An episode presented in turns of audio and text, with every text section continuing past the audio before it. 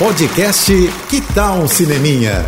Dicas e curiosidades sobre o que está rolando nas telonas, com Renata Boldrini. Moonfall, a ameaça lunar, tá chegando aos cinemas e eu fiquei pensando aqui nessa premissa do filme, né? E se a Lua realmente saísse da órbita e viesse em direção à Terra? O que aconteceria na realidade? Olha, fui pesquisar e os estudos físicos dizem que ia ser um estrago, viu?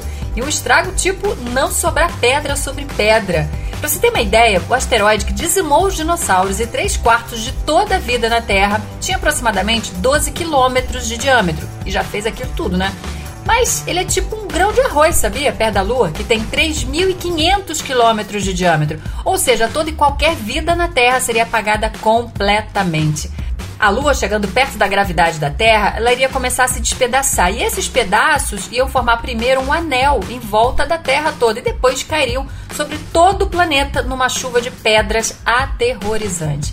Bom, claro que a explicação é muito mais complexa que essa, né? Mas resumindo, é isso. Tá bom, né? E por enquanto também, ainda bem, isso só é possível nos filmes. Os cientistas garantem que a Lua tá bem presinha lá na órbita dela. Fica aí, amiga.